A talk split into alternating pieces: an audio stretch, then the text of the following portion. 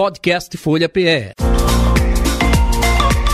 Folha Turismo com Fabiano Antunes.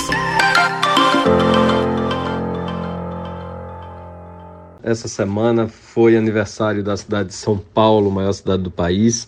E aí a gente vai dar algumas dicas de viagem, que é um lugar que todo mundo adora aí, né? Tem gente que vai várias vezes por ano para a capital São Paulo, um lugar cheio de opções, de muito museu, de muita arte, de música, de grandes atrativos.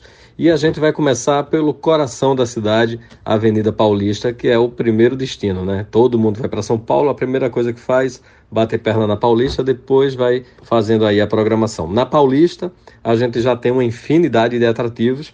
Eu vou listar do sentido Paraíso até a Consolação. A gente tem a Casa das Rosas, que funciona um café, é uma área também de exposição. Tem a Japan House bem em frente, né? Sempre com uma exposição temática né, ligada ao Japão. Lá também funciona um restaurante japonês autêntico, é bem bacana de conhecer. Tem o Mirante do Sesc, quase em frente também ao Japan House, e aí você tem uma vista panorâmica da Avenida Paulista e da cidade de São Paulo. O MASP, é, que é um museu mais conhecido da cidade.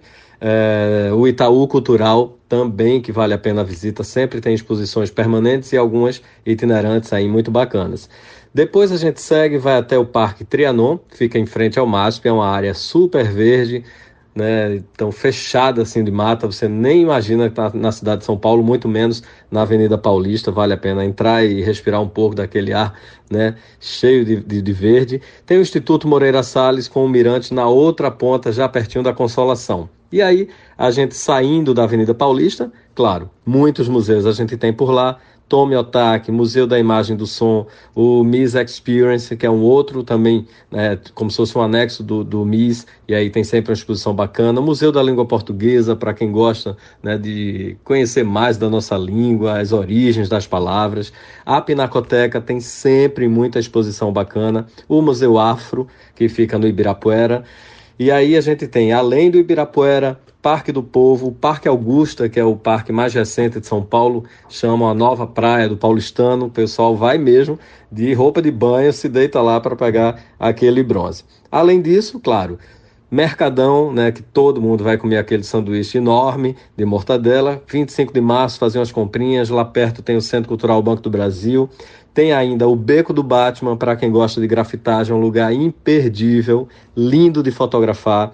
O bairro da Liberdade, com a feirinha no sábado, no domingo, lotada de comida típica. A Benedito Calixto, que é uma praça bem conhecida, que tem chorinho aos sábados também e feirinha né, de antiguidades. Além da Rua Augusta, cheia de bares, restaurantes, boates. O Sampa Sky, para ter aquela vista linda, pisando naquele cubo de vidro né, que, e que é semelhante ao que existe em Chicago, por exemplo, além de outros atrativos, Farol Santander, a Roda Rico, que é uma roda gigante recém-inaugurada em São Paulo, enfim, a cidade que não para. Quem quiser mais dicas de viagem, segue a gente lá no Instagram, é o Rota 1976. Um abraço. Podcast Folha PE. Folha Turismo com Fabiano Antunes.